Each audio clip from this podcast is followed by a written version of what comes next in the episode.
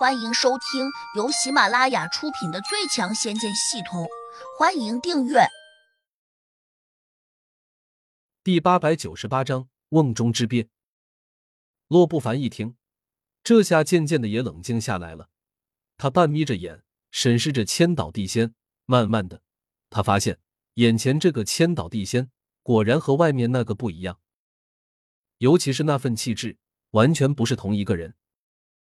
难道？外面那个你，真是胡杨变化的？洛不凡的身体微微颤抖。当然是，难道洛大人你的剑妖镜没有及时发出警报吗？千岛地仙诧异的问。没有，剑妖镜直通我的戒指，哪怕有任何一丁点风吹草动，他也会立刻告诉我。但是，他没有，这，这怎么可能呢？洛不凡气呼呼的叫道。会不会是剑妖镜失灵了，或者被胡杨提前知晓，然后用什么法术给打坏了？千岛地仙忙又问：“这绝无可能。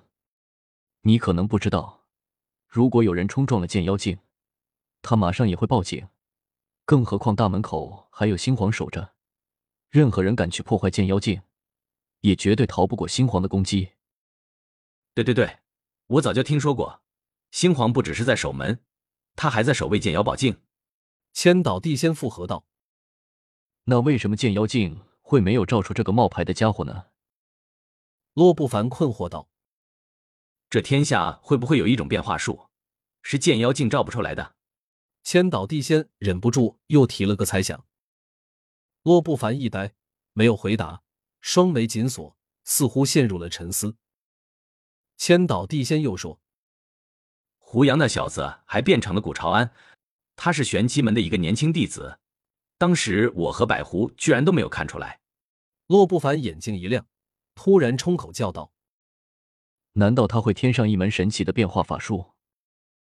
千岛地仙愣了下，问：“是不是叫地煞七十二变？当年孙大圣就会这种变化？你知道的还不少。”洛不凡冷着脸瞪了他一眼。我只是突然想起，难道我猜对了？不对，为什么？千岛地仙有点意外。我地宫门上那面剑妖镜，本是从天庭带下来的宝物，别说什么普通的妖镜，哪怕真是地煞七十二变化，它也能照出来。洛不凡冷着脸说：“那面剑妖镜这么厉害，那他为何又没能照出胡杨的变化呢？”千岛地仙心里有点不服气。暗道：“如此说来，你还不承认这面镜子坏了？”洛不凡深吸了口气，脸色更加阴冷，喃喃的念道：“以前有大仙告诉过我，见妖镜虽然厉害，但却照不出一种变化。什么变化？”千岛地仙有些好奇。天罡三十六变。洛不凡神情严肃，一字一顿道：“千岛地仙大吃了一惊。”却又不停的摇头说：“这怎么可能？洛代人，你在和我开玩笑吧？胡杨只是个普通的修炼中人，他如何学得了这种大魔金仙级别的变化？”洛不凡默然说：“他并不是一个普通的修炼中人。嗨，算了，这事儿我也不能确定，等他来了，自然就知道了。”千岛地仙忽然又紧张起来，颤声问：“洛代人。”你吩咐我们去办的事情，他既然已经知道了，且还特意回来找你，那他会不会报复我们？洛不凡一听，脸皮抽搐了下，手指微微颤抖。他已经好多年没有怕别人报复了，现在想到胡杨进地宫时冷静的可怕这一幕，他不免又有些慌张。我也不知道，洛大人，你可得赶快想办法啊！要是他真的生出了报复心思，恐怕会杀掉我们的。千岛地仙着急道：“那又能如何？我们现在已经是瓮中之鳖。”洛不凡心里也有些沮丧。洛大人，你身上的宝物不是很多吗？你赶快给天庭发一个求救信号，上面一定会派大罗金线下来救你的。我又何尝不想发消息？可这个空间已经不再是鲁轩以前那个空间了，他被人修改过，我的消息根本就送不出去。洛不凡暗自绝望道：“是什么人修改的？洛代人，你确定吗？千岛地仙同样郁闷到了极点。他当然知道洛不凡不会骗他。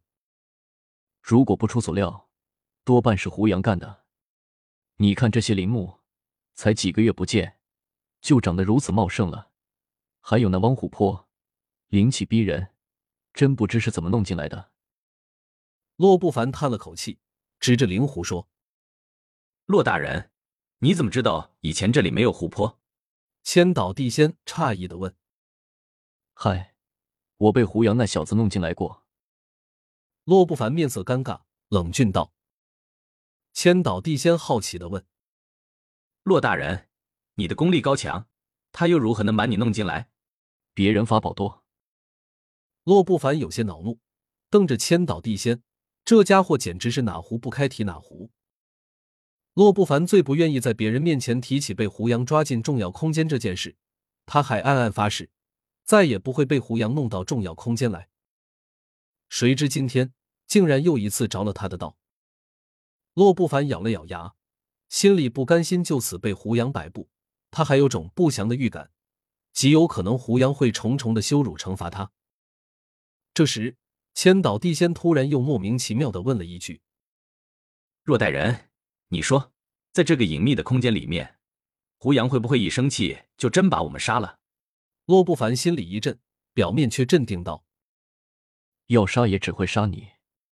我洛不凡乃天庭任命的巡界仙使，堂堂命官，他除非不想在这几界混了，否则他怎敢杀我？”千岛地仙一呆，这下真是又急又慌，连忙求情：“若大人。”你可得保我一条小命啊！我本来和胡杨没什么仇恨的，这两天去抓他的妹妹，那也是替你办事。我最多只能算是个从犯，可不能这种罪啊！你这个不长进的东西！洛不凡骂道：“我叫你把胡杨的妹妹请过来，可没说要对她怎么样。”本集已播讲完毕，请订阅专辑，下集精彩继续。